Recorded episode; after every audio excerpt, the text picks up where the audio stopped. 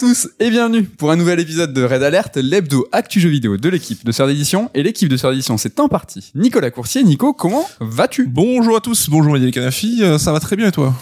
Ça va très bien. Patate. Ça va, la patate évidemment parce que bah, émission hein, Red Alert classique, mais un peu euh, différente dans son format, dans sa formule. euh, Un peu twisté. un peu twisté, ça nous est déjà arrivé par deux fois au moins sur Resident Evil et Zelda. De quoi je parle? En fait, on va faire une grande émission sur Prince of Persia à l'occasion de la sortie du nouvel épisode The Lost Crown et dans la première partie on va faire une rétrospective mais euh, une petite rétrospective plus perso de nos souvenirs de nos de ce qu'on a aimé de chaque épisode en partant du premier euh, jusqu'au dernier. Ça te branche t'es chaud? Bah non, j'ai pas le choix. Écoute, Mais non, avec plaisir, évidemment, c'est toujours un plaisir. Tu es pris prisonnier. Vous retrouverez bien entendu l'interview de top 3, mais avant c'est euh, la chronique, le, la rubrique, retour sur, retour sur le phénomène qu'on ne peut manquer. Palworld. Alors Palworld, qu'est-ce que c'est? C'est un faux nom de jeu déjà. C'est vrai qu'on dirait un faux, est-ce que c'est un vrai jeu déjà? Jeu japonais, euh, ah. euh, copie euh, de Pokémon mais avec des guns. Pokémon ça fait parler. Avec des flingues, ouais. Et ça se vend. On en est à 8 millions alors que le jeu est toujours pas euh, dispo 1.0 Hein, c'est un accès anticipé, on le rappelle, 8 millions de ventes sur Steam, donc sans compter les ventes consoles, sachant que le jeu est dispo sur le Game Pass de Microsoft. Alors on vous en parle pas plus que ça parce qu'on n'y a pas joué, qu'on n'y connaît pas grand chose. Enfin moi ça m'inspire. En Pokémon? Pas plus que ça. C'est aussi parce que la situation est compliquée. C'est vrai que ça s'écharpe beaucoup sur les réseaux sur euh, bah, les pros Pokémon. C'est de la copie, c'est du plagiat. C'est une question qui est très compliquée. Ne serait-ce que pour euh, bah, tout ce qui est droit, loi, qu'est-ce qui est du plagiat, qu'est-ce qui ne l'est pas. Ouais, en tout cas, il a fallu attendre quelques jours, mais Pokémon Company a réagi aujourd'hui même à l'heure où on enregistre officiellement pour dire OK, on va regarder ça, euh, ça nous paraît un peu chelou, donc euh, est-ce que ça va se transformer en bataille d'avocats ou pas en tout On n'en doutait euh, pas, en tout cas, qu'ils enquêtaient. et voilà, C'était juste la Pokémon. Company, on sait que c'est pas des, des tendres, hein, donc euh, en tout cas, avec 8 millions de ventes de jeux, les mecs de Palmworld ont de quoi se payer des avocats. Donc euh, ça sent la baston légale. Donc voilà. Peut-être qu'on en reparlera plus avant, mais si ça nous intéresse, si on a des choses à dire. En tout cas, vous avez dû entendre parler de Palworld. Si vous avez le Game Pass, vous pouvez aller euh, jeter un œil. Si vous avez joué s'il faut, c'est cool. Hein. S'il faut, c'est cool. Retour sur, retour sur la saga. Prince of Persia, c'est ce qu'on va faire dans l'émission à venir, mais euh, voilà, comme je vous l'ai dit, c'est une rétrospective un petit peu perso. Si vous voulez une rétrospective vraiment réelle, euh, factuelle, sourcée, eh ben, on vous conseille deux bouquins, euh, deux bouquins euh, sœurs d'édition, euh, où là, il y a, y a de tout. hein. Voilà, donc si vous avez la vidéo et vous avez bien fait, hein, vous voyez les bouquins derrière nous. Donc euh, on a la version euh, rétro gaming un petit peu avec euh, les carnets, les créations de Prince of Persia, les carnets de bord de Jordan Mechner. hein. Si vous avez la vidéo, c'est marrant.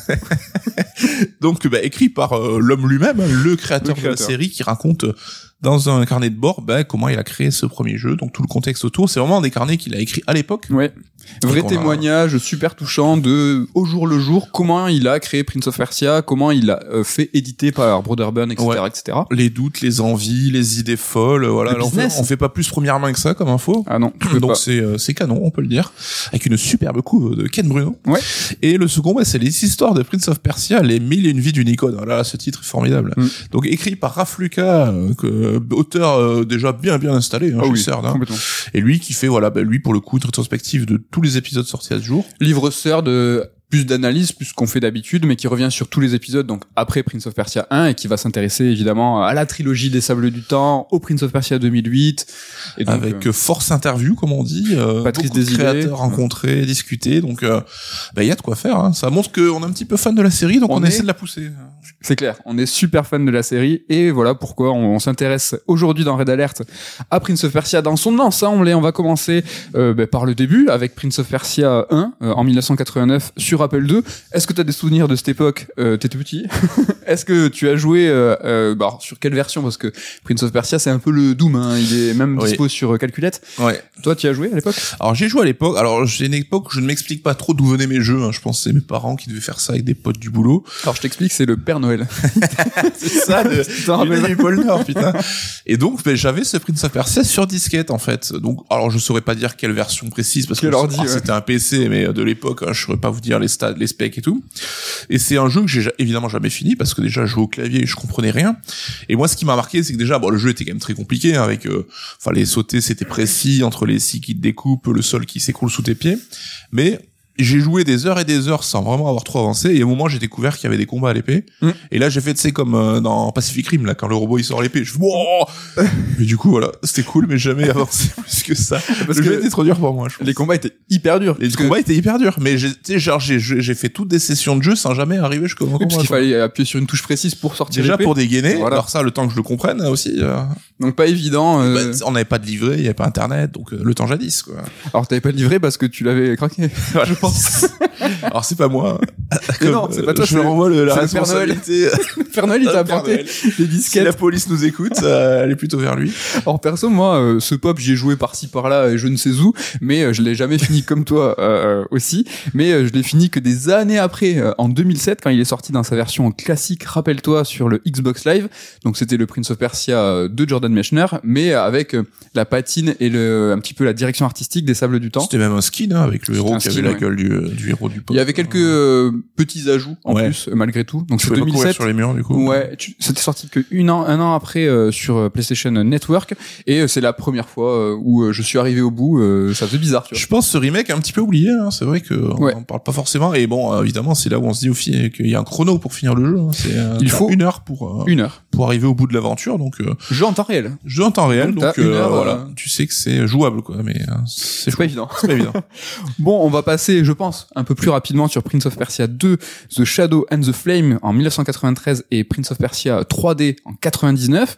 Tout simplement parce que, bah, en tout cas, moi j'ai pas joué. Est-ce que toi tu as joué? Pareil, euh, j'ai pas joué. Le Pop 2 m'a quand même envoyé du rêve hein, quand on voyait passer les beau, hein. screens euh, sur Super NES et tout. Alors c'est marrant parce que le, là le héros avait vraiment le turban et tout. C'était un peu plus, euh, il avait plus la gueule d'un prince de Perse que dans le premier jeu de Mechner. C'est vrai que c'était pas encore. Ouais, dans l'image d'Épinal euh, du, Ouais. euh, du prince avec son turban, quoi.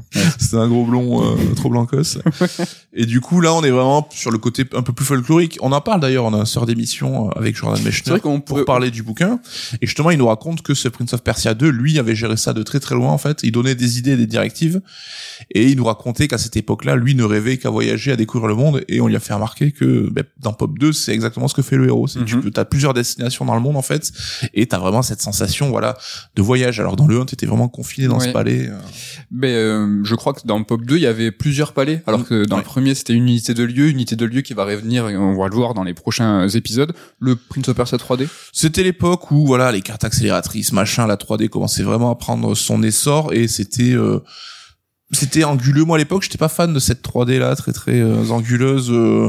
Après, je pense pas qu'à l'époque, il était si moche que ça, mais il accusait le coup par rapport à Tomb Raider. C'était un Tomb Raider like sans aucune sans aucun problème, donc peut-être trop. Et on sait les problématiques à Tomb Raider niveau jouabilité, niveau caméra, bah, lui en reprenait vraiment les défauts Mhm. et sans forcément peut-être en prendre les qualités non plus quoi.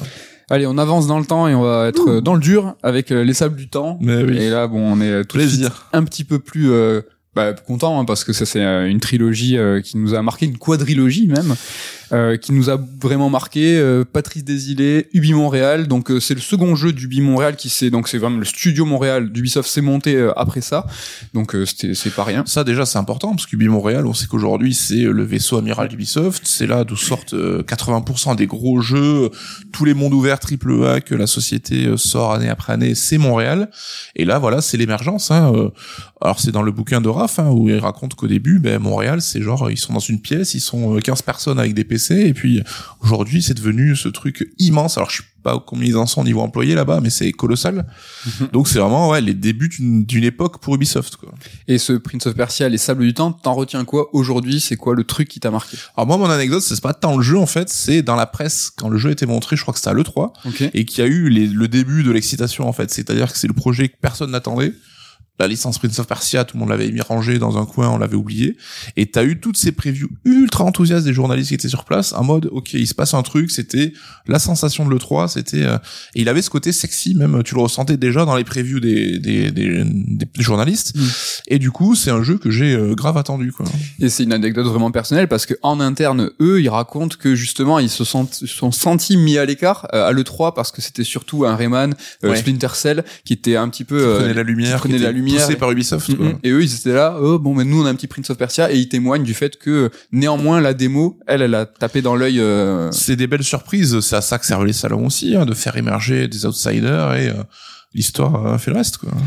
Moi, des sables du temps, je retiens surtout, euh, le fait que c'est un jeu de plateforme d'action mais avec de la narration euh, partout et avec plein plein d'idées euh, trop bien euh, cette voix off qui euh, nous accompagne euh, tout le jeu, euh, qui va euh, compter un petit peu ce qu'on fait, qui va même en fait euh, s'en amuser. Par exemple, si tu euh, tu tombes et que tu remontes le temps, ou si t'as vraiment un game over, parce que si, quand tu n'as plus de sable, tu peux plus euh, remonter le temps. Là, il va dire, euh, ben non non, c'est pas ce qui s'est passé, je me Ouais. trompe dans. C'était trop bien cette voix off. C'est euh, comme dit Miyamoto, une solution qui règle plusieurs problèmes. C'est que t'as à la fois le côté narration qui rappelle les contes des milliers de nuits, quelqu'un qui va te narrer l'histoire, et à la fois le truc qui re- renforce le côté méta des sables du temps, comme tu l'as dit, où euh, le narrateur va lui-même jouer quand la situation se passe pas comme lui l'avait euh, vécu. Quoi. Et mieux que Miyamoto, c'est même euh, Mechner qui a. C'est une idée de Mechner cette voix off parce que ça ne coûtait pas cher. C'était Ouais, simplement une voix off. Ça montre que il y a pas besoin de beaucoup de moyens pour. Non, mais tu vois, ça a vraiment, ça, ça, ça donné une ambiance, ça a habillé le jeu, et c'était une super idée. Et euh, c'est Miyamoto, c'est une idée qui résout plusieurs problèmes. Bah, Encore une fois, là, euh, on est complètement là-dessus. La narration partout avec euh, les habits du prince qui, plus tu évolues dans le jeu et tu avances, plus en fait il se détériore. À la fin, tu Ouais. es torse nu et t'es plein de sang et tout machin. Mais euh, ça va te donner un- une indication visuelle de ton périple, en fait, de l'évolution de ton jeu et de la difficulté aussi que le prince a à évoluer dans ce palais. C'était trop bien, ça. C'était trop bien, puis le jeu est bourré de bonnes idées. Alors t'as évidemment les combats qui étaient assez dynamiques et tout, le côté on court sur les murs et tout, le côté parcours aussi qui, on le verra, aura peut-être euh, amené Assassin's Creed un petit peu plus tard. T'as aussi des idées toutes bêtes, mais tu vois comme dans Ico où tu t'assieds sur un banc pour sauvegarder, là tu bois à la fontaine quoi. Et Ouais. avec ce côté vraiment, Ben c'est ça, c'est de la narration euh, qui est absolument partout. Là, c'est euh, diégétique, c'est-à-dire Mm. que c'est boire dans la fontaine, euh, c'est dans le, le lieu et l'histoire de Prince of Persia. Et là, tu vas boire, tu récupères ta vie et tu sauvegardes. C'est vraiment. euh, puis il y avait vraiment cette ambiance mille et une nuits qu'on a, dont on n'a pas trop l'habitude dans le jeu vidéo, même encore aujourd'hui. hein. ouais, vrai. et qui donnait au jeu un cachet unique et euh, qui en fait certainement, je pense, peut-être le préféré de- des gens de la Je trilogie, pense. quoi. Enfin, cas, de la quadrilogie même. hein. C'est euh, c'est mon cas, moi. Et toi aussi. pareil. Mais bon, tu vois, je dis qu'il y a de la narration partout, de la narration poussée. Finalement, l'histoire était simple, mais euh, moi, cette histoire, je la retiens quand même de ouf, avec un twist à la fin qui est dingue, et même un twist qui boucle, qui boucle, si je puis dire, avec même la trilogie. Ouais. Elle est sympa quand même, cette histoire. hein. Bah ouais, ouais, c'est vrai qu'il faut se remettre dans le contexte de l'époque. Hein. C'est vrai que la narration et tout, on a fait énormément de progrès aujourd'hui, mais euh, là, on était parmi. Il y a certains jeux qui font un petit peu avancer les choses, et celui-là, il en est. euh, C'est clair. Au-delà d'être déjà en termes de gameplay super carré, quoi. Bah, en termes de gameplay et de jeu qui fait avan- avancer les choses, il y a ce rewind qu'on a évoqué. On revient en arrière la façon d'une VHS. Alors c'est vraiment si vous êtes aussi vieux que nous, hein. mais euh, t'as cet effet de tu vas en arrière sur une VHS. Ouais, c'est ça. C'est-à-dire que tu fais ta phase de plateforme, tu meurs, ben non, tu rembobines pour éviter de te taper un game over et tout. Alors évidemment, t'as un nombre de, de décès limité, hein, c'est-à-dire que C'est t'as de des- sable, ouais. voilà, t'as une certaine quantité de sable à utiliser, mais ça permettait d'avoir ce côté euh, là aussi super ludique. Et encore une fois, on, on a ce fil conducteur qui va guider toute la série jusqu'à Lost Crown avec cette gestion du temps par rapport à la saga. On disait le premier Prince of Persia, une heure de jeu. Déjà ce côté euh, pression du temps et euh, à chaque fois ils vont trouver un moyen de jouer là-dessus. Mhm. hein. Et cette idée du rewind, c'est Patrice Desilets qui l'a eu euh, chez lui avec une télécommande, euh, pensant justement à ce rewind euh, de télé. Et c'est surtout en fait l'envie de pas couper euh, ce flow. Je pense que le flow, on va y revenir. C'est vrai que euh, Prince of Persia, en tout cas, les sables du temps, et après par la suite, ça sera toujours le cas. On a toujours euh, ce- cette avancée de comme une vague où en fait il y a rien qui t'arrête. C'est super fluide. Et euh, en fait, ce rewind, c'est juste de dire, ben non, il va pas y avoir de game over. Il y a pas d'écran noir qui va couper comme au cinéma quelque chose qui va dire il y a un changement de plan. Non, Mm. on reste sur cette continuité. Bah, tout comme euh, Ubi Montréal est né avec euh, Prince of Persia, plus ou moins, et est devenu euh, le futur d'Ubisoft, bah là aujourd'hui on voit que ces questions de flow c'est devenu une problématique Ah oui. centrale du jeu Ah vidéo, et que ce Prince of Persia on, a une place vraiment particulière dans, dans l'industrie. Ouais, et toujours sur ce flow des idées, il dit que en fait pour lui ce premier, premier Prince of Persia les sables du temps, c'est Tony Hawk ou SSX justement dans le mode bah, tu vas courir sur le mur, tu vas t'accrocher et en fait tu vas passer d'un trick à l'autre et en fait toujours euh, bah, en fait dans une idée de glissade comme un skate comme un, C'est un gros fan de sport en fait des idées, donc à chaque fois il a ses analogies rigolotes. Après il parle même de FIFA. Lui faire euh, quelque chose qui est euh, tu es accessible pour tous. Mais J'aime bien l'image de t'es en skate, en snowboard, ça coule, ça coule Ouais. de source. Donc voilà, gros succès euh, d'estime, en tout cas. Bonne vente, des bonnes ventes euh, qui vont amener euh, la validation de trois projets chez Ubisoft, deux suites directes sur PlayStation 2 et Xbox, et une suite Prince of Persia Next Gen. Et donc là, en fait, l'équipe de ben, des Sables du Temps va être coupée en deux. Donc t'as la core team, Patrice Desilets, Raphaël Lacoste, tout ça qui vont partir sur le projet euh, Next Gen, et t'as la seconde partie, euh, elle qui va devoir faire en fait la, la, la suite des Sables du Temps sur PS2 et Xbox, avant de passer à l'âme du guerrier en 2004. Donc euh, juste pour rappel, les Sables du Temps, c'est 2003 vous allez voir que tout s'enchaîne très vite. En gros, euh, qu'est-ce qui va se passer euh, sur l'équipe, euh, sur la core team qui va travailler sur la next gen? Ils vont travailler sur un projet Prince of Persia qui s'appelle Prince of Persia Assassin.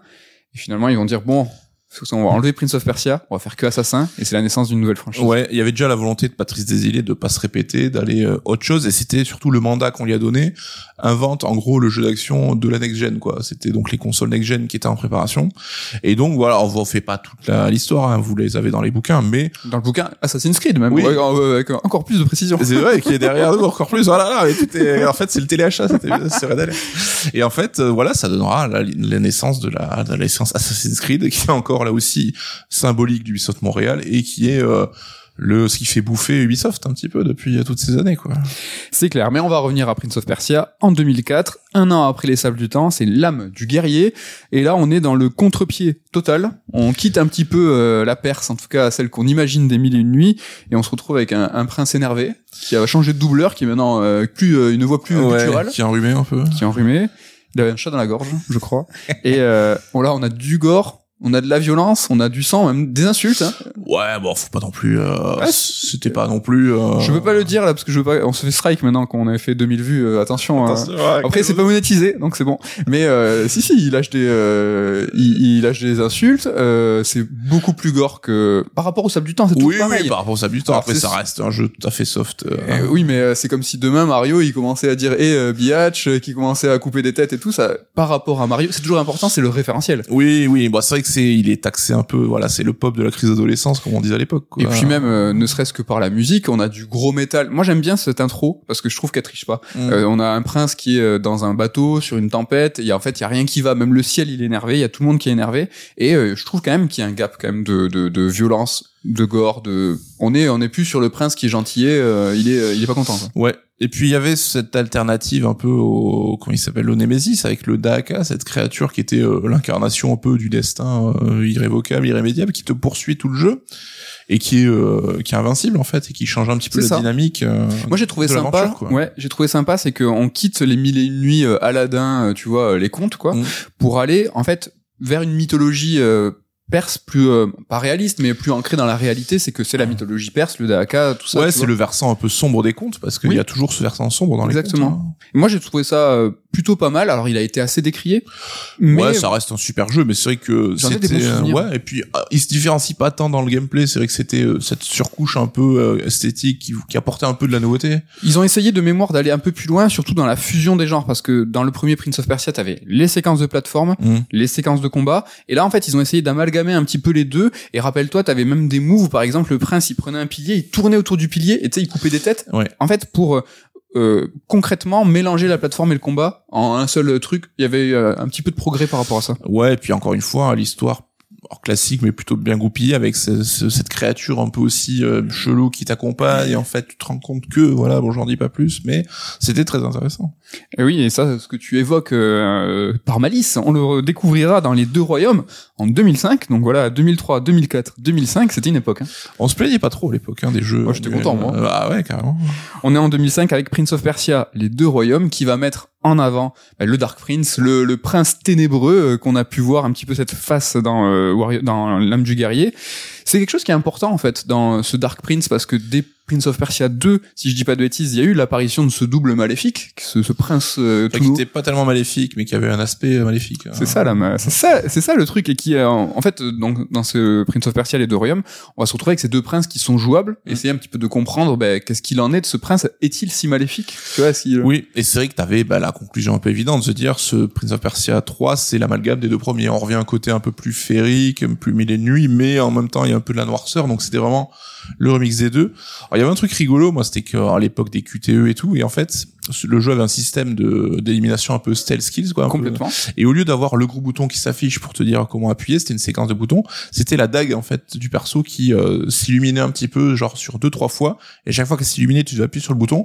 Je trouvais ça plus malin qu'un QTE tout bête Oui. en fait. Est-ce qu'on n'avait pas déjà à l'époque un petit peu ce partage de connaissances ou en tout cas euh, chaque studio se jetait sur l'autre en interne, sur Splinter Cell, sur des choses un petit Oui, on sait que c'est devenu la philosophie du Montréal où ils se partageaient les idées, les assets, les bouts de code.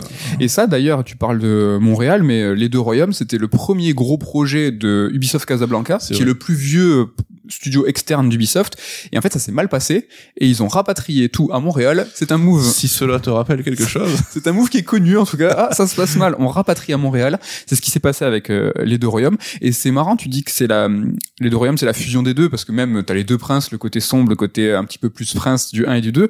Mais euh, t'avais euh, d'un an à l'autre, en fait, un, un- ils ont pivoté. Ils ont dit ah les deux l'âme du guerrier, le côté métal, métal, violence, ça a pas plu. On va revenir à, à quelque chose qui est un petit peu plus classique.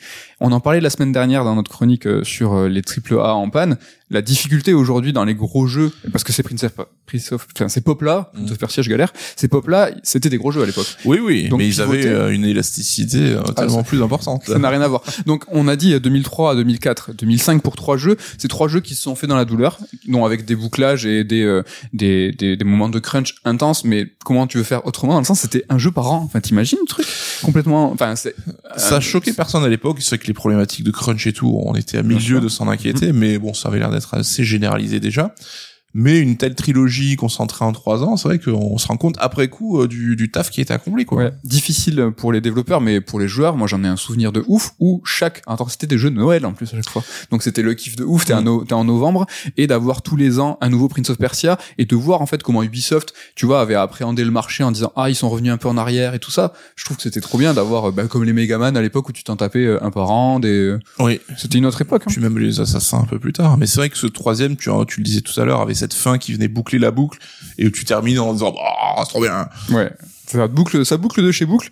Allez, on reste en 2005, toujours pareil, parce qu'il y en a pas qu'un des Prince. Il y a Battle of Prince of Persia DS, un Ah. jeu tactical. Un peu. Et putain, j'avais, lui, complètement zappé, ouais. Mais euh, ça, c'est vraiment rigolo, c'est que les tactiques et les, ta- enfin, en règle générale, c'est vraiment le genre des spin-offs. Mm. T'as Oni- Onimusha, euh, le spin-off, Gradius, Sûr. le spin-off. T'as des spin-offs. En fait, des tactiques. Tu prends tout et n'importe quoi. Valpro, le spin, enfin, tu vois, c'est t'as des tactiques de partout. Et euh, ben, Pop, le spin-off, c'était euh, pas ouf dingue. Ouais, tu avais joué, toi? Ouais. mais euh, c'était euh, vraiment euh, parce que c'était pop et qu'on aimait bien la, la série et donc on, on y allait. Bon c'était euh, la petite écartade Pur produit dérivé, quoi. pur produit dérivé. On passe en 2008 avec Prince of Persia. 2008 l'année où les jeux n'avaient pas de nom en fait. Le reboot qui s'appelle Prince of Persia, Non, donc mais- on l'appelle tous 2008. Alone in the Dark C'est- Bah, Tom, oh, Raider, c'est plus tard quand même. c'est marrant cette année où tu fais ah non là 2008 ça sera le, ça sera le, le de tous les jeux Alors c'est un jeu euh, à la fois détesté et adoré. Enfin, nous, on fait partie de ceux On qui l'ont adoré. Mais c'est vrai qu'il est particulier. Alors déjà, il y avait cette esthétique cel shading où le jeu il est juste magnifique, avec des artworks de ouf. Euh, avec d'ailleurs l'artiste qui faisait un des artworks du jeu qui a fait la couverture de notre bouquin Prince of Persia. Non mais cette, elle est, elle est dingue cette coupe parce qu'il a, il a repris en fait tous les princes de tous les jeux avec ce style de, de Prince of Persia 2008 et euh, cette, enfin, ce- cette direction artistique elle est sublime. Et elle, elle- elle marque, elle a ancré ce jeu dans le temps et dans les mémoires. On se souvient tous de ce, de ce prince là Ouais. avec son turban rouge. Et, Ouais, et c'est vrai qu'on arrivait dans une époque où, comme on disait tout à l'heure, le flow prenait de plus en plus d'importance, donc ça a été un des, euh, aspects sur lesquels le jeu a évolué, et aussi sur euh, bah, la mode du monde ouvert qui commence à émerger. Donc c'est un jeu qui essaie de développer un monde ouvert, mais qui le fait de manière peut-être un petit peu naïve, on va dire, c'est-à-dire que en gros, tu pouvais, euh, t'avais je sais pas quatre objectifs que tu pouvais faire dans l'ordre que tu voulais, et en fait chaque section c'était une espèce de circuit qui te faisait revenir à chaque fois. Et ce qui était un peu étrange, c'est que le but du jeu c'était de ramasser des lumières en fait donc dans ton parcours de combat de, de plateforme les combats étaient très séparés du reste mais tu pouvais pas mourir parce que le héros est accompagné d'une princesse qui te sauvait forcément ouais, Elika. donc t'avais ce côté euh, prémisse d'un monde ouvert mais pas encore sous la forme qu'on le connaît aujourd'hui donc il y a pu un peu désarçonné je pense euh. Mais c'est vrai qu'en l'observant, bah, c'est flagrant, mais l'équipe en elle-même, donc il y a eu, euh, un, ils ont resplitté l'équipe du Prince of Persia Next Gen pour redonner sa chance à Prince of Persia sur Xbox 360 et PS3. Et là, en fait, ils avaient eux la difficulté de dire, est-ce qu'on fait un monde ouvert, est-ce qu'on fait un jeu linéaire? En fait, ils savaient pas. Mm. Et finalement, tu viens d'expliquer, c'est qu'ils ont fait les peu- deux. un peu les deux Ils ont fait un petit peu les deux. Il avait un côté, alors même déjà à l'époque en 2008, j'aimais bien quand c'était un petit peu à l'ancienne. Il avait un côté très carré. C'est vrai que tu, on avait ces quatre objectifs avec ces quatre boss qui étaient connus. Et donc, en fait, il fallait aller au bout de, de, de- en fait, c'était une espèce d'arborescence, ça avait un arbre. Et en fait, euh, t'as un monde, un monde semi-ouvert. Une Ouais. fois que t'abordais euh, la section de ce boss-là, en fait, il fallait au bout. Au bout, Elika, elle, euh, en fait, elle, donc la princesse qui Oui, la princesse. euh.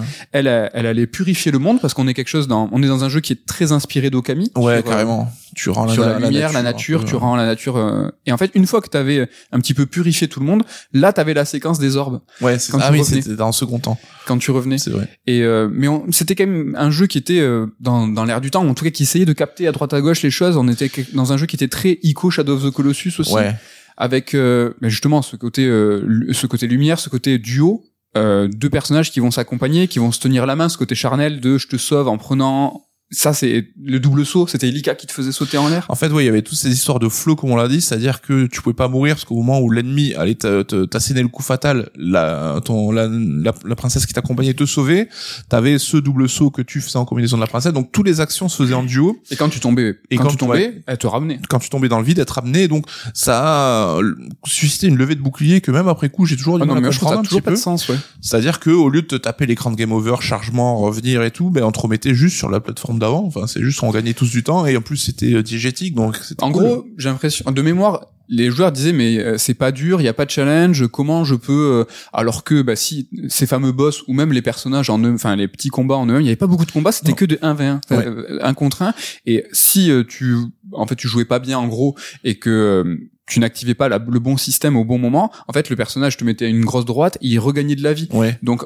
c'est ce, ce game over, en fait, cet écran qui te ramène euh, au point euh, précédent, bah, c'est un héritage, c'est un vieux héritage de l'arcade, c'est un truc qui, qui n'a pas lieu d'être. Et dans Ouais. Sands of Time, enfin, dans les Sables du Temps, on l'a dit, euh, Désilé, son idée du rewind, c'était justement arrêter de couper l'action, arrêter de, de mettre un écran noir. Non, c'était continuer ce flow-là. Et on était sur une continu, enfin une poursuite. Ouais, après on était dans un contexte avec euh, l'arrivée de la Wii, le côté on parlait de joueurs casual, de, de joueurs de hardcore gamers, enfin, il y avait une, une ambiance un petit peu délétère, on va dire presque. Et je pense qu'il y a eu une surréaction parce que tu sais, c'est un peu les joueurs qui se sentaient piqués au vif avec l'histoire de la Wii et tout, donc euh, c'était un peu non non, gardez, laissez-nous nos jeux à nous, enfin, comment, je pense que ça a surréagi à cause de ce contexte particulier aussi. Ouais, quoi. ouais. Mais c'est vraiment, tu vois, j'ai dit Okami, évidemment, Ico pour le côté duo, le côté charnel, Shadow of the Colossus parce qu'il y avait ces quatre boss connus que tu allais un par un, c'était que du 1v1, mais euh, les idées, ils étaient partout. Euh, tu te rappelles, t'appuyais sur euh, et cette, sur une touche et en fait, Elika elle va te dire, ben en fait, il faut passer par là. Mm. Et c'était une année précédemment, Dead Space l'avait fait exactement pareil. T'appuyais sur le, Le stick fil, et tu avais un fil de lumière. Ouais. C'était vraiment un jeu qui était dans, dans, dans l'air du temps, qui faisait ce qu'il pouvait. Et euh, t'avais pas vraiment de cinématique de mémoire, mais tu pouvais beaucoup discuter avec la En princesse. fait, ouais, il y avait évidemment beaucoup de dialogue au sein du jeu, mais toi-même, tu pouvais appuyer, t'avais un bouton pour continuer à poursuivre le dialogue. C'était euh, sympa ça. Et t'avais même une séquence où t'es séparé de la princesse, et t'as le héros qui va euh, ronchonner pendant 30 minutes parce que, évidemment, elle lui plaît, mais évidemment, elle lui tape sur le système aussi, donc euh, il va, il passait son temps à râler dessus, donc c'était rigolo. Ce prince, il était marrant, t'es d'accord C'est le plus désinvolte de tous. Ouais. Et euh, Et qui avait un design trop cool, et il avait ce côté euh, un peu mystérieux aussi, parce qu'on sait pas grand chose de lui au final. hein. Il Ouais. Arrive avec son âne au début, il sort d'un peu de nulle part. Et je pense que c'est un jeu qui avait énormément de bonnes idées, mais qui arrivait soit trop tôt, soit trop tard. Oui. Et avec notamment, enfin, on en parle souvent, mais t'as des jeux qui ont cette idée de gameplay qui va te marquer, qui va, dont tu vas te rappeler. À chaque fois, on voulait en faire les top 3, mais c'est impliqué de spoiler, donc on s'est un peu abstenu. Voilà, on peut peut-être juste euh, dire, euh, bon, si vous avez pas fait le jeu, on va parler de la fin, donc euh, avancez un petit peu. Mais donc on l'a dit, t'as le système de déplacement qui implique les deux personnages, et y compris le double saut où le deuxième appui, en fait, c'est la princesse qui t'attrape et qui te propulse. Et donc vers la fin du jeu, ben, la princesse se fait tuer en fait, et tu te retrouves à devoir progresser tout seul. Et donc t'as cette séquence où t'as besoin de faire un double saut, et quand t'appuies sur le bouton, bam, évidemment, ben, tu retombes parce que t'as pas de double saut, et ça te fait ressentir par le gameplay l'absence de l'autre personnage qui est une pure idée de ouf. Ouais. Alors rassurez-vous, euh, le héros va justement tout faire pour ressusciter la princesse, quitte à libérer le grand mal euh, de l'époque. Et euh, c'était voilà, ça fait partie, je trouve, moi, euh, je pense que t'es d'accord aussi, Oui. de ces idées de game design qu'on retient des années après. euh. carrément, c'était une, une super idée. Et Brothers euh, ressemble aussi à ça de Joseph Fares.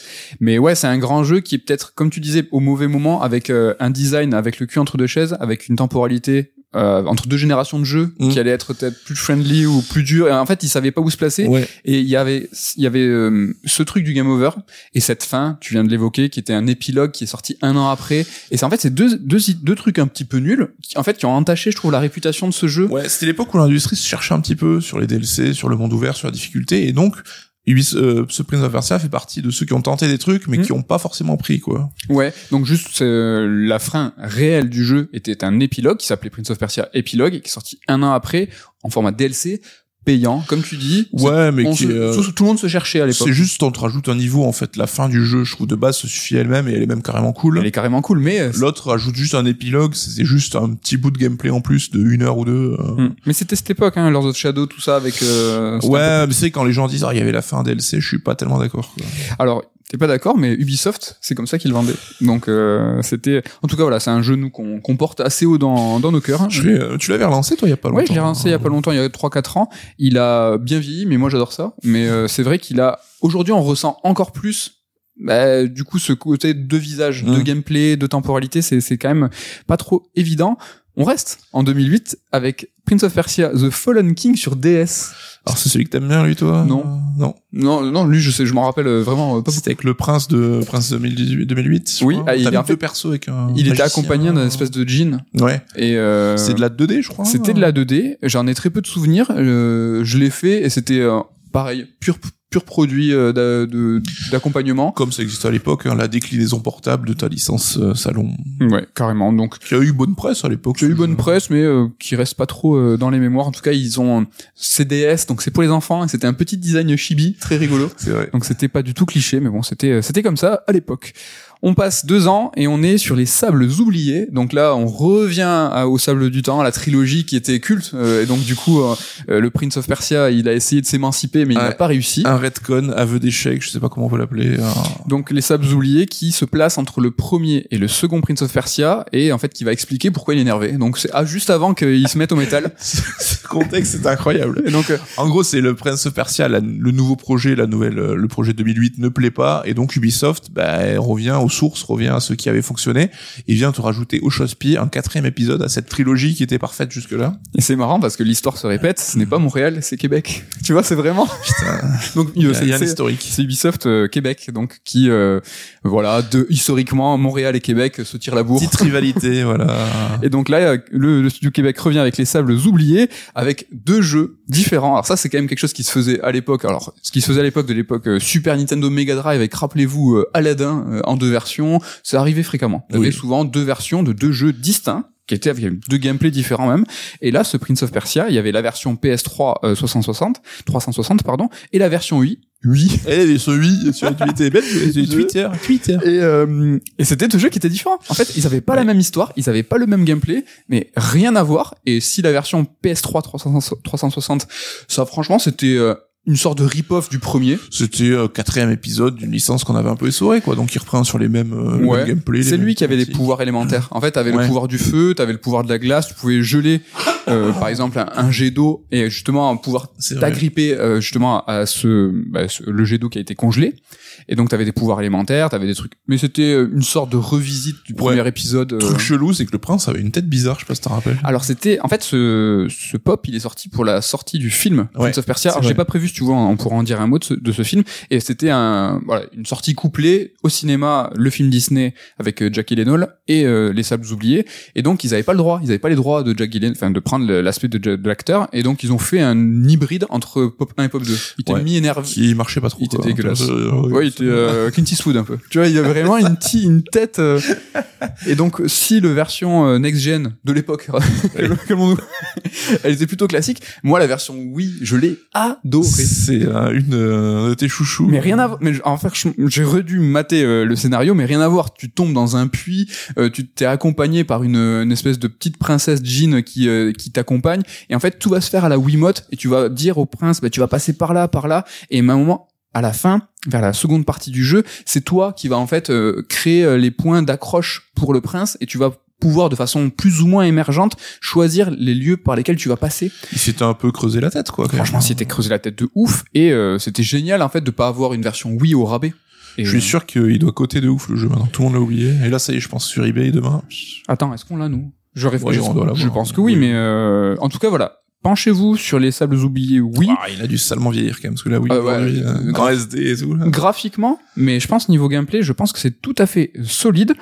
Et donc voilà, on finit, on est en 2010 avec euh, ces sables oubliés. Je l'avais pas noté, mais pourquoi pas? Est-ce que tu as un mot à dire sur le film qui est sorti euh, euh, au même endroit? Alors le film scénarisé par Jordan Mechner, entre autres, hein, même si son travail a été repris, réécrit et... euh, Et c'est d'ailleurs pour ça qu'il n'est pas du tout impliqué avec les sables oubliés. Ouais. Euh, il n'était pas sur le 2008 et on vous a pas dit qu'il a lâché l'affaire, mais euh, voilà, il a fait les, les sur euh, euh, les sables du temps. Il était vraiment impliqué, il était à Montréal et tout.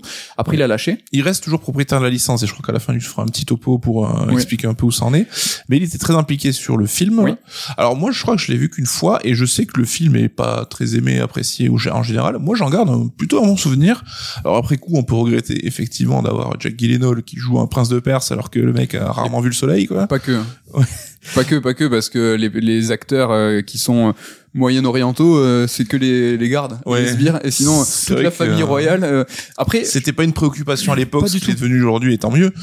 Mais moi j'en garde plutôt un bon souvenir de ce film, Eh ce ben, écoute. côté film d'aventure. euh, Mais pareil, que toi, j'en avais un bon souvenir, mais pour un Red Alert il y a bientôt deux ans, Ouais. euh, où j'avais fait un espèce, une espèce de run sur plein d'adaptations euh, ciné de jeux vidéo, j'avais très très mal vécu, et faut pas ternir ce souvenir. Voilà, faut cas. pas le revoir. ne le, re- ne le Laissons-le, regarde pas, euh, il a mal, euh, il a mal vieilli, c'est dommage. Ouais, réalisé par euh, des mecs qui a fait un Harry Potter, je crois. Je sais plus. En tout hein. cas, c'est tout le... Mike Newell, je crois. Ouais, mais c'est tout euh, Brockenheimer, euh, c'est euh, les Pirates des Caraïbes, toute la C'était production, ça, ouais. c'est la production de ce film. Un pirate des Caraïbes wannabe. euh.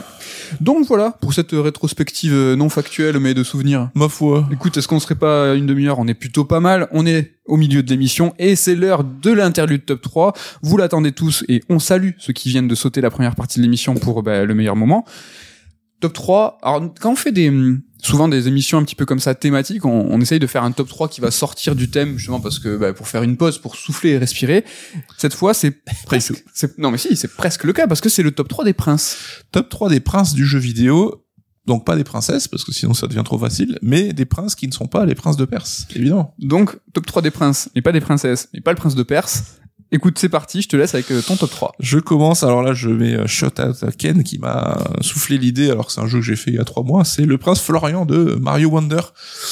Euh, donc dans le Mario Wonder, on arrive dans un autre monde hein, qui n'est pas le royaume champignon, et donc qui est gouverné par le prince Florian, qui est une espèce de ver de terre avec une, une, une couronne, on peut dire. Oui, oui. Donc il respire pas le charisme. Mais j'adore Prince Florian parce que c'est le monde des fleurs un peu. Donc Florian fleur l'adaptation française. Donc euh, voilà, Prince Florian pas- represents. J'avais pas percuté. C'est marrant parce que mon top 3 est aussi dans l'univers de Mario.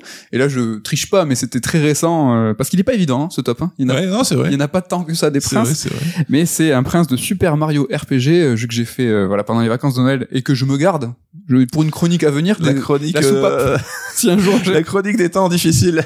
Non mais là il y a des gros JRPG et donc euh, entre deux euh, gros JRPG où je vais pas pouvoir faire une chronique par semaine, hop ça arrivera. C'est beau. Donc c'est Malo. Alors je sais pas si tu l'as au moins en visuel, c'est un nuage. Ah, c'est un oui, personnage nuage qui est très mignon et en fait c'est un, un prince oublié qui est tombé euh, sur euh, le royaume champignon et en fait qui ne sait pas qu'il est un nuage et qu'il est le prince même des nuages et il se prend pour un tétard parce qu'il a été élevé par une grenouille. Et donc euh, du coup euh, trop mignon, il, il voit il- mais genre il, s'est jamais vu dans un, un miroir, hein, tu vois, il se fait ah là là, moi je suis un tétard et tout. Et donc Google Images je ne le connais pas trop. Malo Ouais, je, mais je vois la gueule qu'il a. C'est vrai qu'il a ce, ce côté. euh, Et euh, voilà, t'apprends, évidemment, tu révèles au grand jour euh, son caractère princier. Et euh, c'est mignon, il est sympa. euh, voilà, donc euh, un petit, prince, un petit prince Malo, euh, Mario, deux top 3 sur Mario. Et le top 2, est-ce que tu t'écartes un petit peu de ça? Oui, alors euh, je vais aller voir du côté euh, du Japon toujours Ouais. avec le prince du cosmos de Oui. Katamari Damacy, donc euh, celui qu'on incarne, le petit mec vert qui pousse des trucs. Il est très cool. Alors Katamari Damacy, ce jeu au concept si chelou hein, qui nous avait bien bien retourné le cerveau à l'époque. Et donc le but c'est euh, de satisfaire son le roi du cosmos en fait, qui te demande de créer des boules géantes en fait. Et le roi, je trouve, il est encore plus décalé. Il a cette tête, on dirait un peu euh, le méchant roi dans euh, le roi et l'oiseau, mais encore Oui, plus décalé exact. quoi. En gros, c'est le roi, euh, ton père, qui te demande de faire le bousier. Ouais, c'est ça. Bon, c'est très bien résumé. et du coup, voilà, Katamari Damacy, si vous savez pas, c'est ultra décalé, c'est un jeu bien bien chelou, avec une ambiance et des musiques de ouf. Franchement, c'est stylé. C'est stylé. Mais le prince, oui, euh, du cosmos, du coup. Prince Cosmos ou Prince du Cosmos, je sais plus exactement. Parce qu'il faut le dire en japonais. pour savoir. Pour vraiment. Allez, moi, je reste chez Nintendo. Avec, Avec dis donc, tu serais pas un gros Euh, Nintendo fan Gros fanboy. Avec Mars de Fire Emblem, Ah héros bah, du premier et du second Fire Emblem en fait, et qui euh, qui nous a été nous euh, présenté dans Smash Bros. C'est vrai. Euh, mais bon, je connais pas moi les party games, donc j'ai jamais joué euh, tout ça. J'ai pas, je l'ai pas connu. là. Alors que justement on parlait hier de, de nos parties endiablées sur Mario Party et euh, oui euh, oui party que tu refuses de reconnaître. Non, mais Mars, je le trouve cool, euh, symbolique de la série parce que voilà, c'est le premier personnage, mais euh, symptomatique aussi du fait qu'il a toujours, il est toujours revenu plus ou moins dans les Fire Emblem. Je vous en ai parlé dans Fire Emblem Engage, c'est euh, avec euh, voilà, tu chopes les, euh, les les anciens héros de tous les Fire Emblem, bah, ça a été le plus, le je pense le plus apprécié, le plus aimé, et même dans Awakening qui a été vraiment le- la révélation du pour le grand public des Fire Emblem.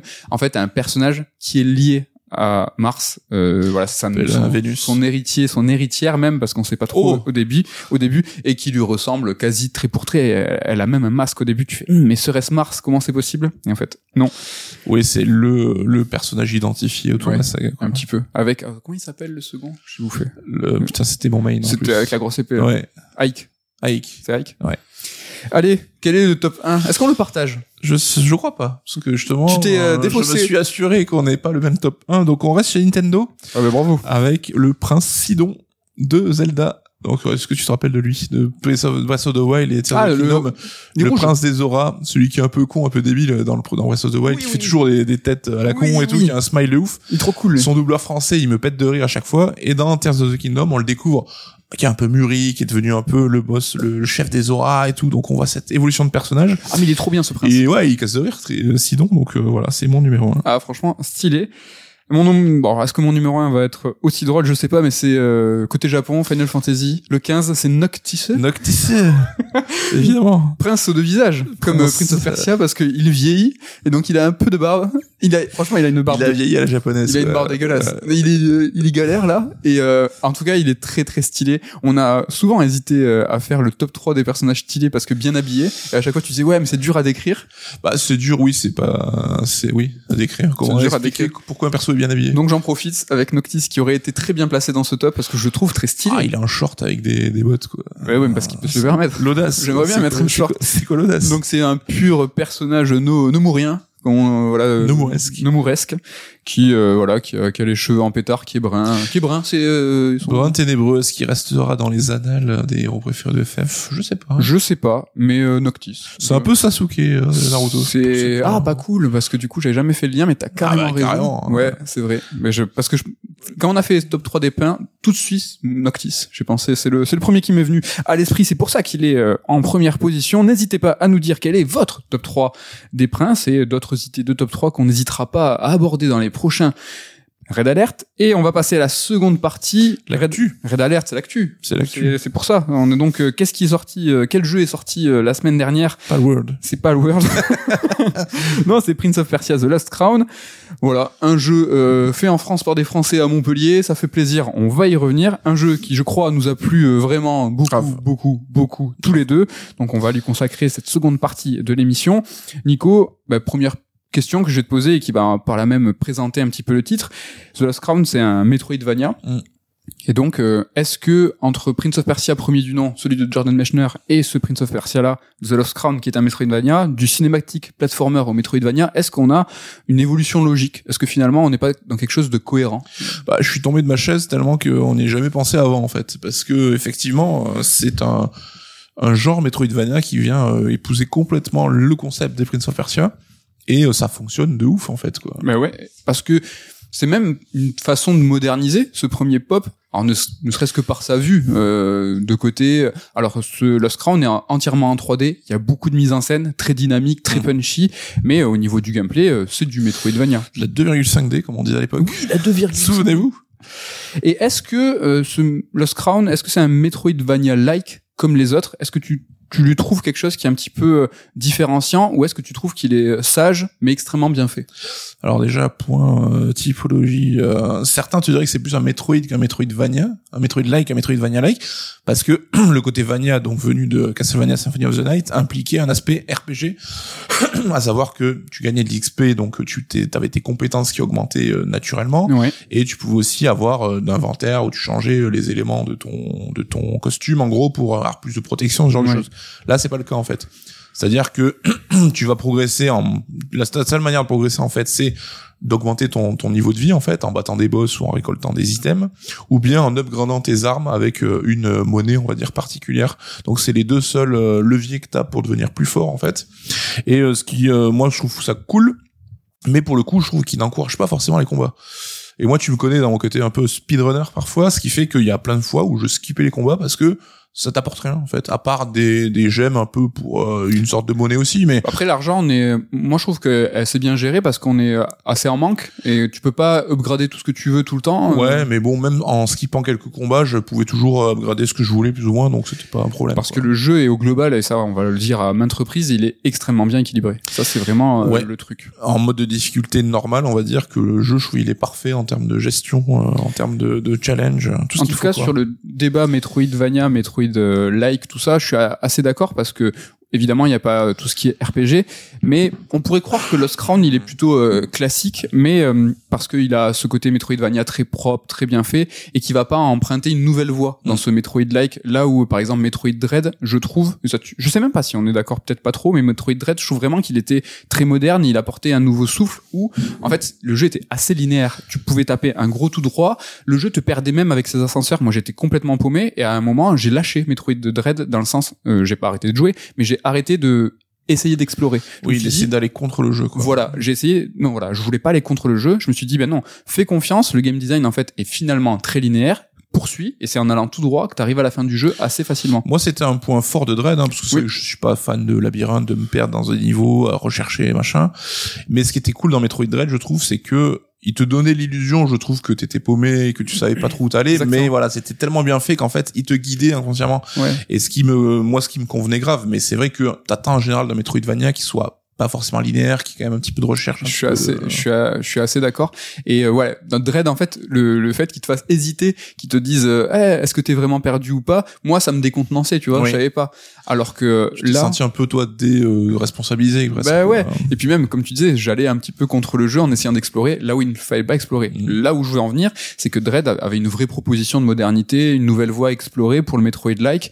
Et euh, ce Lost Crown, c'est un, métro, un Metroid-like pur jus où euh, il est très bien, très propre, très bien équilibré. Alors son truc caractéristique et je trouve que je ne vois nulle part ailleurs, c'est son système de combat. On y reviendra tout à l'heure, mais je trouve que c'est le truc qui le caractérise de ouf. Mais pour rester sur le sujet que tu as évoqué, sur le côté exploration, le côté se perdre, je trouve qu'il a un level design qui est en fait qui est magique c'est que je le en fait je le comprends pas je mmh. vraiment on est en, fait on est dans un flow qui est constant tu as des différents moments de l'aventure des objectifs qui sont multiples.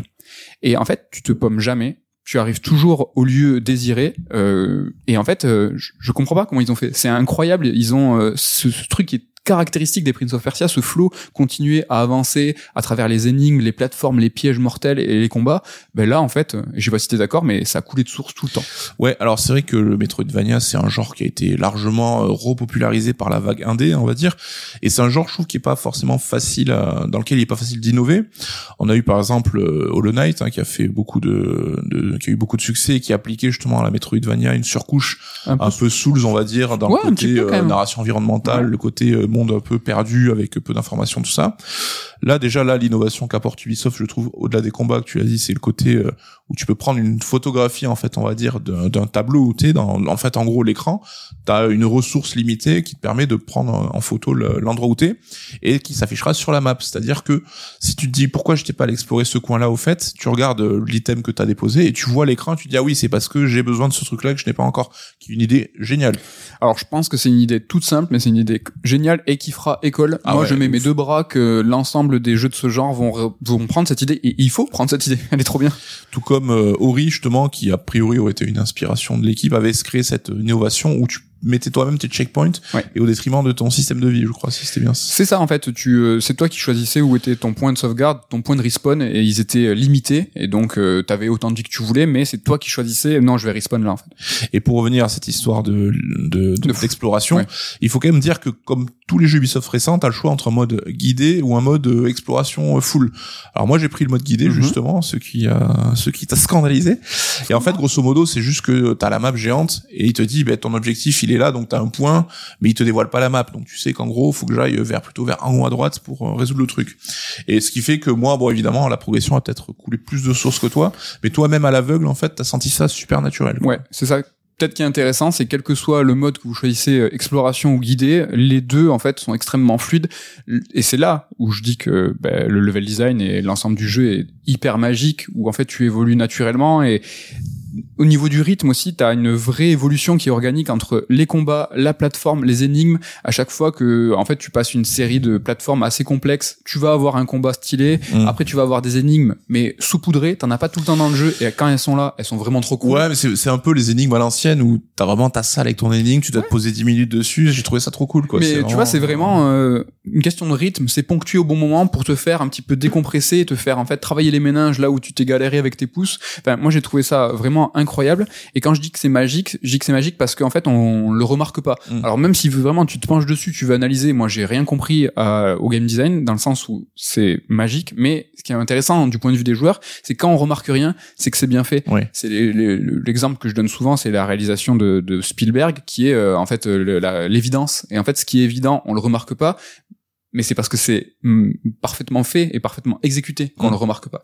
et justement qui te fait oublier pour te concentrer plutôt sur tes sentiments. Mm. Ce qui est cool aussi, c'est que t'as des genre par exemple sur ta map, tu vas arriver dans des salles euh, gigantesques avec je dis n'importe quoi une statue gé- géante Oui. et sur la map en fait, il va ils vont mettre un petit dessin on va dire qui rappelle cette statue et donc il va te créer évidemment la connexion pour dire ah, ok je me rappelle que Alors, cette j'ose- salle c'est ce truc J'ose pas dire que c'est du Elden Ring, mais tu vois, c'est un- la map où en fait, ça va être, ils vont évoquer, par exemple, la vague. Et tu vois très bien de quel niveau je parle. Tu sais que tu vas être dans l'océan, Mm. euh, et donc c'est vraiment, euh, vraiment très très mortel.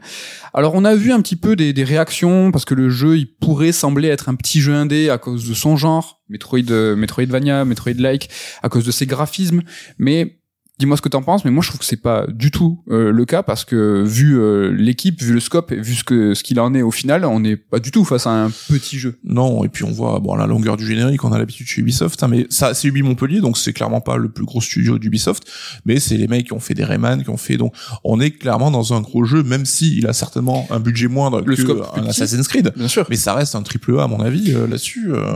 Ouais, carrément. Et ce qui est intéressant, c'est que c'est un gros, un gros jeu, un jeu important vis-à-vis du genre qui, euh, qui l'emprunte. Tu vois, euh, le Metroidvania, le Metroid-like, euh, à l'image du Rogue, Mm. je trouve intéressant qui comment, que ces genres-là commencent à intéresser les gros éditeurs et les gros studios, comme Returnal, le meilleur jeu du monde. Euh, quand, en fait, les gros s'intéressent à ces genres-là, c'est qu'ils ont en fait euh, ce- ces genres se sont suffisamment répandus, ils ont été évangélisés Ouais. et en fait le grand public peut peut commencer à l'appréhender, donc les gros s'y mettent, et quand t'as un Metroid-like qui, et que c'est Ubisoft qui s'y met, ça donne ça. Et tu vois, quand euh, Sony euh, se met avec Housemark sur un roguelike, ça donne Returnal. On en parlait aussi pour le mode euh, roguelite 2 à God of War en fait, qui vient s'inspirer d'Hades et tout. Mais effectivement, c'est qu'en gros, ça prend la formule qui ont été popularisées par les indés. Sauf que non, on a la version un peu, alors je vais pas dire meilleure parce que c'est pas forcément là où ça se passe, mais avec du budget, notamment par exemple tout ce qui est mise en scène. C'est un truc où on voit, enfin les combats, c'est du pur shonen euh, de, de base, les bastons de ouf avec des coups spéciaux à la Naruto et tout. Ça, c'est des choses qu'on voit pas forcément dans les dans les Metroid euh, like Ouais. euh, indépendants quoi, parce que ça nécessite bah, du budget quoi.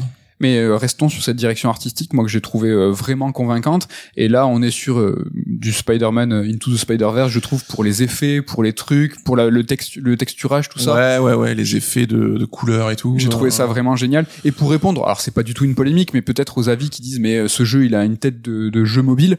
En fait, moi je trouve que c'est plus euh, la direction artistique et euh, les couleurs. Tu vois par exemple le violet, Mm. euh, ça fait très League of Legends. Le, le, le- les aplats, ça fait très League of Legends, Fortnite, tout ça. Donc euh, c'est cet aspect mobile de ces jeux en fait vont donner cette appréhension de c'est un jeu mobile alors que Ouais. c'est plus les moi je, moi j'attire ça euh, plus attention sur les couleurs et l'ADA plus que sur par exemple la qualité d'a- d'animation ou la qualité de, de mo- de modélisation des Ouais. personnages C'est vrai qu'il a une allure un petit peu cartoon hein, et qui peut évoquer Fortnite peut-être aussi, euh, qui joue là-dessus. Et c'est sûr qu'on n'est pas face à des textures euh, ultra raffinées en 4K et tout, mais c'est un choix artistique. Et moi, ce que je trouve cool, c'est qu'au-delà d'avoir une pêche et un dynamisme de ouf, c'est qu'il y a aussi il permet des, des visages de persos très expressifs. ah ouais Et euh, évidemment, en- le scénario, il reste classique, mais je trouve moi qui fait grave le taf, c'est super efficace. Mais euh, voilà, t'as quand même euh, pas mal de personnages caractérisés qui ont tous des looks un peu particuliers et tout. Et le fait d'avoir ces visages expressifs, ça vient rajouter euh, une petite couche en plus. euh, oui truc, donc euh, donc notre notre personnage qui n'est pas un prince il- c'est un, un éternel qui est euh, Immortel. immortel. Et il est pas éternel, lui. C'est le groupe en gros d'élite, on va dire des soldats de la Perse. Est-ce que euh, on s'intéresserait pas maintenant un petit peu à l'héritage Prince of Persia? Est-ce que ce Lost Crown du coup il porte l'ADN de Pop? Et euh, voilà, bah, je vais te faire un petit listing et n'hésite pas à intervenir en me disant mais ça je suis pas d'accord. Ça moi j'aurais rajouté ça. Le premier truc, euh, c'est le rapport au temps. Mm. Euh, le rapport au temps qui est de tout temps euh, dans les Prince of Persia. Donc on l'a évoqué tout à l'heure. Le premier, bah, il fallait une heure pour le faire en temps réel, 24 avant l'heure. Euh, les sables, les sables du temps, la trilogie, bah, c'est 100% euh, là-dedans Jusque dans le titre. hein. jusque dans le titre. Ce Lost Crown, ben, tout ce qui évoque euh, cette euh, cette thématique du temps, ben, elle est partout. Euh, ben, il y a le palais, donc euh, c'est une unité de lieu. Mm. Ça aussi peut être euh, rapproché à l'ADN de Prince of Persia, où en fait euh, il y a différentes temporalités, il y a des des choses bizarres qui se passent euh, par rapport au temps. Ouais, voilà, en gros, t'es dans un palais qui a été euh, un peu euh, abandonné, mais il y a des divinités, des voilà, qui a été maudit, donc euh, t'as des phénomènes un peu étranges qui se passent. Alors, ça n'empêche pas que l'unité de lieu, on a quand même des euh, des directions artistiques variées par niveau, on va dire. Le jeu est énorme, il y a beaucoup de biomes, il y a beaucoup de diversité, ce qui contribue à ce qu'on disait tout à l'heure de euh, la diversité de jeu, le plaisir, on passe d'un truc à l'autre. Et donc voilà, vous attendez pas juste à un seul décor répétitif, ça allons là-dessus, mais effectivement, t'as ce jeu sur les temporalités, les temps, ce qui fait que tu vas pouvoir croiser une version de toi alternative, machin, où tu vas voir des gens qui pensent qu'ils sont là depuis 30 ans alors qu'ils sont arrivés il y a deux jours. T'as même des moments où t'as des séquences où le temps est un petit peu figé et tout, qui sont vraiment en canon là-dessus. Donc, euh, on, c'est devenu indissociable de la série en fait. Mm. Ouais. quoi. Donc là, on est sur les points euh, propres à l'ADN de la série, mais euh, on l'a dit, ce, ce, ce personnage n'est pas un prince, c'est un contre-pied. Tu viens de l'évoquer, il y a un double euh, qui pourrait tout de suite faire penser au Dark Prince, Mm. et c'est aussi un twist, parce qu'en fait, c'est c'est- ces personnages que tu vois, alors je sais pas si on va le révéler, mais ces personnages que tu vois qui sont à ton image sont pas vraiment des Dark Prince, il y a un rapport au temps aussi. Oui. Donc t'as des twists un petit peu partout, donc euh, de la fidélité, mais aussi ils s'en amusent. Ouais, alors ce qui est rigolo, c'est que tu dois sauver le prince de Perse, hein, pour le coup, c'est là ta mission, donc toi tu as dit tu n'es pas le prince, sans vouloir chercher un double sens à tout, euh, je trouve qu'à une époque où le remake du premier Prince of Ah oui. Sables du Temps est en train d'être embourbé dans des problèmes et tout, le fait d'avoir un jeu sorti de nulle part avec une nouvelle équipe un peu fraîche et que le but ce soit de sauver le Prince of Persia, Ouais. je trouve ça rigolo, tu vois, un peu, c'est un peu le jeu qui vient sauver la licence quelque Ouais, ouais, part. j'avais- pas remarqué, mais t'as carrément, carrément raison. Autre point, la plateforme, les pièges démoniaques qui vont t'empaler de partout, il y, y en a dans la ça, c'est un classique euh, de l'époque, donc les scies, machin, les trucs qui tournent, et là, on les retrouve. Ce qui est bien, c'est qu'il le justifie un petit peu à travers un personnage qui te dit, oui, moi, c'est l'architecte qui Ouais. construit tous ces pièges. Alors moi j'ai tenté le 100% et c'est lui qui pose problème parce que euh, elle veut absolument euh, c'est une, c'est une meuf je crois Ouais. l'architecte qui veut absolument euh, Tous les secrets. tous les secrets et euh, perso moi je suis au-delà de 95% et c'est ultra dur c'est à dire que Là, les, je voulais te demander justement ce qu'on Ouais. débloquait. les cinq derniers euh, les cinq derniers sont vraiment pas évidents et c'est vraiment du kiff on pourra peut-être en revenir ouais sur ce côté euh, 100% côté euh, tout faire à fond est-ce que pour toi l'humour c'est quelque chose qui fait partie de Prince of Persia, en tout cas depuis peut-être les sables du temps, parce que je le trouvais assez rigolo. Le 2008, il était hyper désinvolte. Ouais. Alors là, pour le coup, c'est pas celui que j'ai trouvé le plus rigolo. Non. hein, parce qu'on a un prince qui est plutôt, enfin, un héros qui est plutôt dead serious. Plutôt d'être sérieux. Il se passe des trucs pas cool. C'est vrai.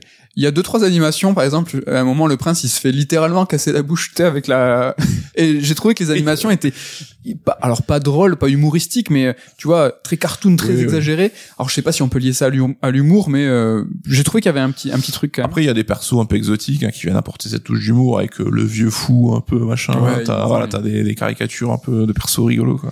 Et le dernier point, et pour le coup, euh, ça sera pas à la faveur de Lost Crown, c'est euh, l'animation, l'animation, pas, non pas des euh, des mises en, de la mise en scène tout ça, mais l'animation du personnage et que ça soit du premier pop à 2008 au Sable du Temps, à chaque fois l'animation c'est toujours quelque chose où on a eu un, une ressenti du poids du prince très très extrêmement détaillé, Ouais. avec une inertie même abusive parce qu'il faut vraiment qu'on sente le poids. Et là on est sur une animation et totalement volontaire plus saccadée parce que en fait il faut aller vite. Ouais, il faut que ce soit réactif en fait. Et Ouais. c'est vrai que euh, on en parlera avec le système de combat, mais il faut que tu puisses euh, déclencher des coups, les cancels, Les et cancels, tout. ouais. Voilà, être super réactif, que tu puisses déclencher tes doubles sauts quand tu veux. Donc ça implique d'avoir des animations peut-être moins délayées Ouais, que on a pu exactement. avoir. hein. comment on a, tu vois quand tu quand tu t'accroches tel un trapéziste et que dans les anciens Prince of Persia tu faisais des tours sur toi-même avant de, de faire de choisir le bon moment là je sais pas si t'as essayé mais si tu vas aller très vite si tu laisses ton stick appuyé et que à, à la seconde où t'appuies en fait tu vas aller tout droit Ouais, le propulse, mais c'est un choix euh, Ouais, qui est fait euh, pour le gameplay en fait, Ouais, pour permettre ce flow et cette réactivité. C'est la seule chose je trouve qui se détache un petit peu de l'ADN des Prince of Persia mais comme on l'a dit c'est totalement volontaire et à la faveur euh, à la faveur du gameplay plus voilà, la vitesse, plus de modernité. en tout cas, euh, la modernité, on va en parler parce que je trouve que ce Lost Crown, c'est un jeu qui est très contemporain, avec énormément de qualité, de d'options de qualité de vie. Ouais. La plus grande idée, tu l'as rapide, tu l'as rapidement évoqué tout à l'heure, tu l'as expliqué, c'est cet œil, en fait, le fait de pouvoir faire des photos partout. Mais euh, en fait, il y en a un petit peu partout de la qualité de vie. C'est un jeu qui est très agréable et très contemporain aussi. Ouais, alors moi j'ai un truc tout bête qui est un peu dans mon cerveau, c'est chelou, mais euh, Ouais, ça me l'a fait pour le Star Ocean 2 euh, dont tu nous parleras aussi, Mhm. le remake. C'est que c'est des genres de jeux, donc le RPG à l'ancienne et le Metroidvania, où pour moi ça se joue à la croix théoriquement. Et le fait que quand ces jeux-là t'imposent le stick et que tu sens que t'es fluide même avec le stick dans Ah tes ouais, déplacements, c'est que pour moi c'est un jeu moderne en fait. Et ça donne ce cachet moderne en fait. Et là j'ai ressenti à fond les ballons évidemment dans ce Prince of Persia qui est ultra réactif, ultra précis, et puis tu vas débloquer évidemment des compétences et des pouvoirs au fur et à mesure, et ça devient de plus en plus jouissif en fait de, de le prendre en main quoi. Ouais, carrément. T'as raison, le côté du stick, euh, le côté stick, j'avais jamais remarqué. Donc, beaucoup d'options de qualité de vie, beaucoup d'options d'accessibilité. Euh, Il y a évidemment les niveaux de difficulté, mais Il y en a au, plein. au sein même du niveau de difficulté, tu peux programmer quasiment, te dire, ben, je veux que les ennemis ne me fassent pas de, de dégâts, je veux que l'environnement ne fasse pas de dégâts. Ouais, en fait, t'as des sliders et tu dois, tu peux gérer plus ou moins. Enfin, ça, ça devient une constante et c'est super cool dans les jeux d'aujourd'hui d'avoir tout ça, quoi. Donc on est vraiment dans une norme et toujours pareil. Hein, ça, tout à l'heure, on parlait de scope et est-ce que c'est un gros jeu, est-ce que c'est pas un gros jeu? Euh, Dans le côté plateforme, on connaît Céleste qui a beaucoup d'options, mais là, de pouvoir euh, proposer autant de choses, il faut en fait ça, un c'est l'apanage des gros studios. Il faut un budget, euh, il faut un budget euh, derrière. Donc un jeu extrêmement euh, contemporain, un jeu qui est aussi extrêmement riche dans sa capacité à renouveler l'expérience. On l'a vu pourquoi. Et le point où j'ai dit tout à l'heure, bah, c'est le truc qui est différenciant pour moi d'un Metroid-like, bah, c'est son système de combat, son système de combat qui est le fa- le facile à apprendre, difficile à maîtriser, qui porte. Enfin là, l'adage n'a jamais été aussi réel parce que, alors moi je l'ai pas digué, j'avoue, je suis pas Oui. en mode euh, je l'ai éclaté dans tous les sens, mais tu sens qu'il y a un potentiel.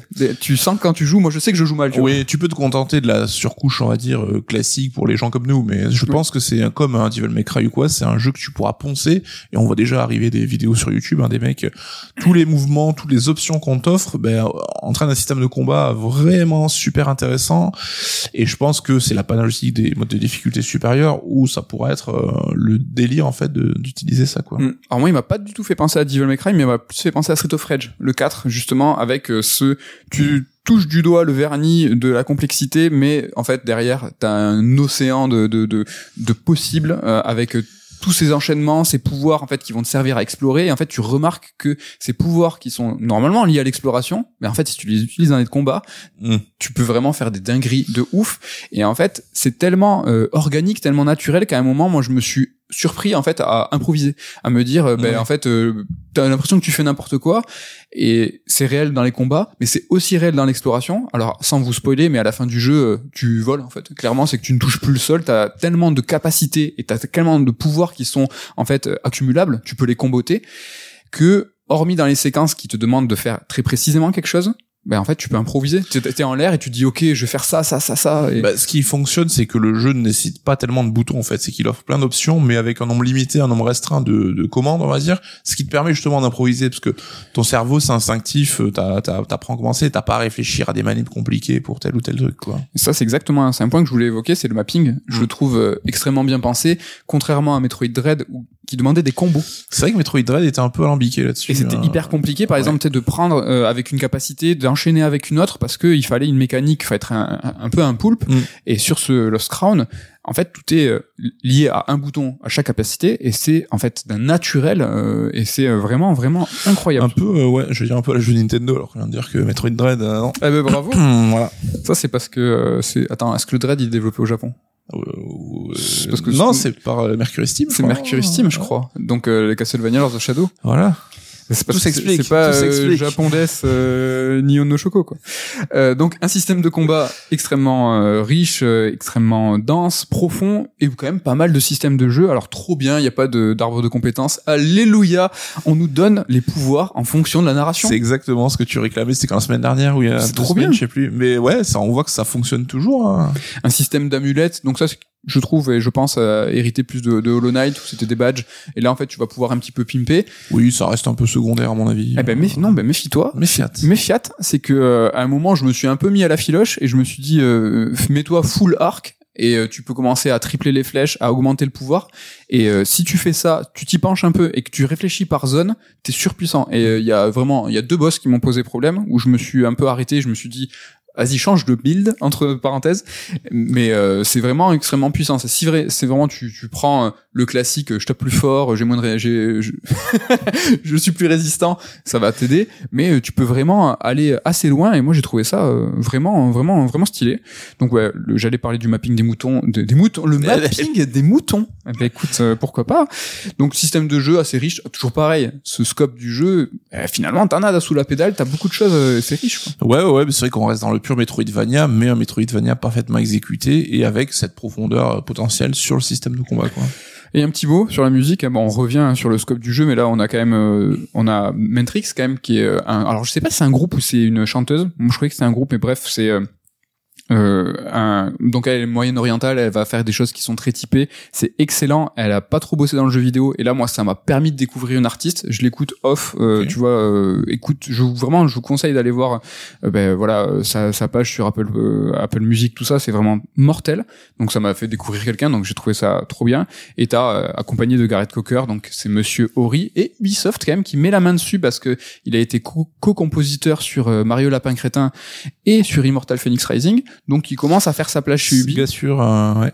Donc on est vraiment sur une musique qui est ultra qualitative et euh, je sais pas ce que t'en penses mais moi je l'ai trouvée euh, parfaitement et ben, parfaite et parfaitement à sa place dans le sens où je la trouve pas trop invasive. Mhm. C'est qu'elle est nickel, c'est-à-dire qu'elle va vraiment t'accompagner dans tes séquences d'exploration, tu vas parfois tiquer en disant ah, elle est sympa cette mélodie mais elle va pas être tu vois, elle va pas euh, t'immerger euh, outre mesure quelque chose qui est euh, je trouve en ce moment peut-être euh, un peu contestable mais ça on en parlera dans un prochain sort de song. Ouais, De trop de euh, musique.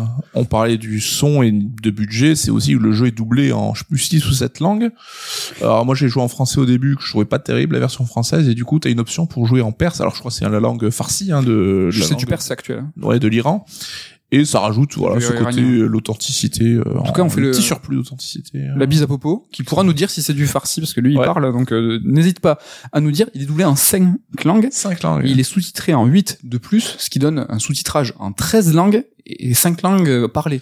Et c'est vrai que la VF, je, enfin je sais pas ce que t'en penses, elle est pas. On Elle a est- vu mieux. On a, on a vu mieux. J'ai pas changé. Je sais que moi, je suis très team VF. Après, je, je laisse. Mais, euh, enfin, encore une fois, enfin, le, le budget doublage, euh, traduction et tout, euh, c'est vraiment, vraiment pas rien.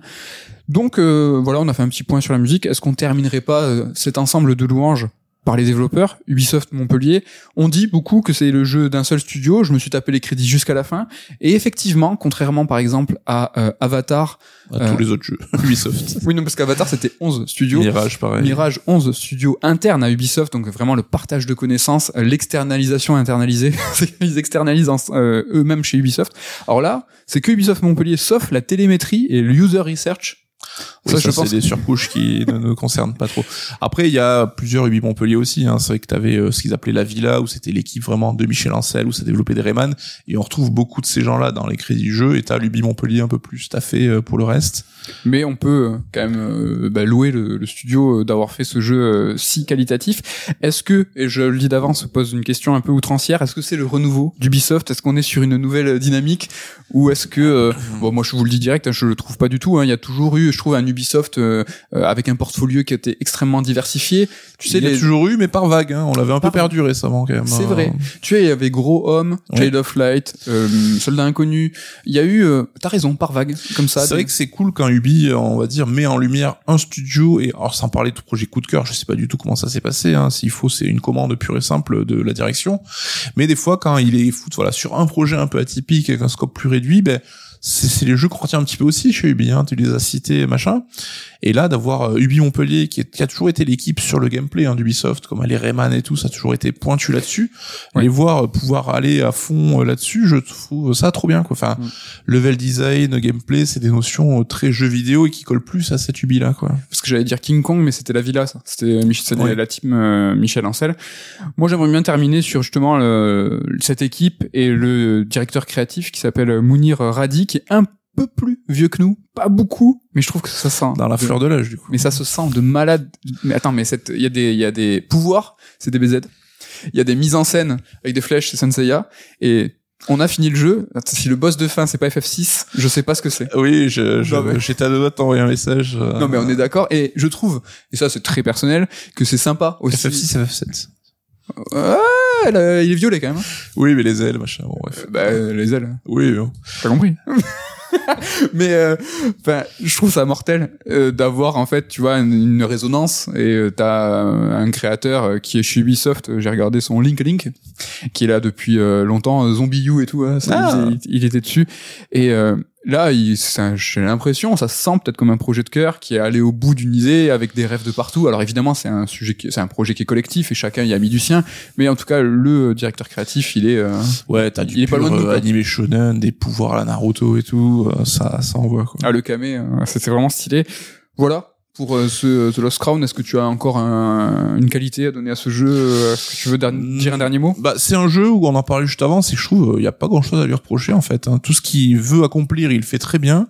Il sait aussi euh, jouer sur le folklore euh, local et tout, apporter vraiment une surcouche là-dessus sur Ouais. euh, les mythes, les légendes locales, les euh, les grands anciens rois, enfin toute la mythologie et le folklore euh, Si de la Perse quoi. Ouais, si vous y connaissez, c'est très poussé. Hein, vraiment, c'est euh, moi, je sais pas moi, c'est pas mon cas, mais j'ai vu un thread d'un journaliste de Fandroid qui a vraiment poussé le, délire à sourcer toutes les références. C'est vraiment hyper intéressant euh, jusqu'au nom euh, du prince Sargon, enfin de Sargon qui est euh, lié à un nom de prince, etc., etc. C'est vraiment là ils ont ils ont digué quoi. Ouais. Alors moi juste une remarque qui m'a fait sourire, c'est que pendant le jeu, je me disais ah le jeu est trop bien, mais il manque, il faudrait que ces phases de plateforme ils poussent un peu la difficulté et tout. Et je suis après basculé dans une zone où t'as quasiment que ça, et c'était un vrai plaisir pour moi de d'avoir ces séquences de plateforme, euh, alors pas ultra pointues, ça reste accessible, hein, mais voilà qui nécessite euh, de, de s'y filer un petit peu quoi. Mm. On parlait tout à l'heure de l'ADN de Pop, la difficulté, on l'a pas évoqué parce que je l'ai zappé, mais la difficulté c'était un point. Et là tu parles des- des- des- de la plateforme, elle est pas évidente, elle est parfaitement calibrée, c'est-à-dire qu'elle est un petit peu challengeante et Les boss, tu, tu vas t'y reprendre 7-8 fois des fois. mais la difficulté, enfin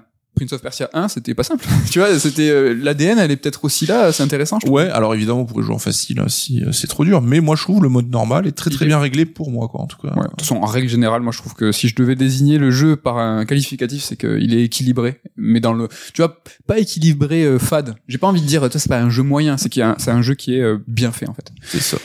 On a fini avec la rétrospective, on a fini avec Lost Crown. Il est temps de nous tourner vers l'avenir avec la suite, la suite des Prince of Persia. Alors qu'est-ce qu'il en est? Il y a un Prince of Persia remake des Sables du Temps qui a été euh, voilà amorcé il y a de nombreuses années. C'est Pour la... un peu embourbé, on va dire. Alors euh, pour l'histoire, c'est que c'était euh, Ubisoft Pune et euh, Montréal a repris. Donc si ça vous rappelle quelque chose, c'est Bah, normal. suite au backlash des joueurs, hein. c'est vrai que je pense que voilà, on était dans une période où les remakes euh, comme ceux de Resident Evil par Capcom étaient, on va dire, pris au sérieux dans le sens, c'était vraiment des projets l'équivalent de AAA. Là où Ubisoft avait peut-être mis euh, la barre un peu moins haute et ça a peut-être déçu les joueurs et t'as l'impression qu'ils se sont dit bon ok, on reprend toi zéro pour faire le remake que les gens attendaient et de l'épisode préféré comme on l'a dit, hein, de celui qu'on a tous euh, adoré à l'époque. euh. Mais c'est un move très classique. Euh, Désolé, encore, j'ai parlé de FF7, mais c'était le cas avec après Cy- CyberConnect. Bah, c'est Square Enix qui a repris en interne. Souvent, quand ça se passe mal, l'externalisation se passe entre guillemets mal. Euh, ils font bon, allez, on ramène à la maison. On va essayer de. Oui, puis c'est pas interdit que, enfin, ils ont peut-être fait du bon boulot qui va être conservé dans la version finale. Enfin, Oui, oui, je sais oui. pas trop comment ça se passe. En tout cas, c'est ce qui s'est passé dans les faits. Dans les faits, c'est passé de Pune à Montréal. Les chiffres sur la saga, c'est pas évident euh, à trouver. J'ai un chiffre de 2008, donc qui date euh, d'avant le film. On est quand même sur du 20 millions la saga. Alors, euh, à ce jour, avec le film, je sais pas si ça compte euh, 2008, le Prince of Persia 2008, Lost Crown et compagnie. Est-ce qu'ils ont pris 10 millions de plus On est entre, je pense, entre 20 et 30. Ouais. En tout cas, en termes commerciaux, ce sera intéressant de voir comment ce The Lost Crown sera jugé, Ouais. sera reçu. C'est un jeu multiplateforme, on rappelle, qui est même sur Switch, qui a été la console lead pour pouvoir justement que le jeu tourne bien aussi sur Switch.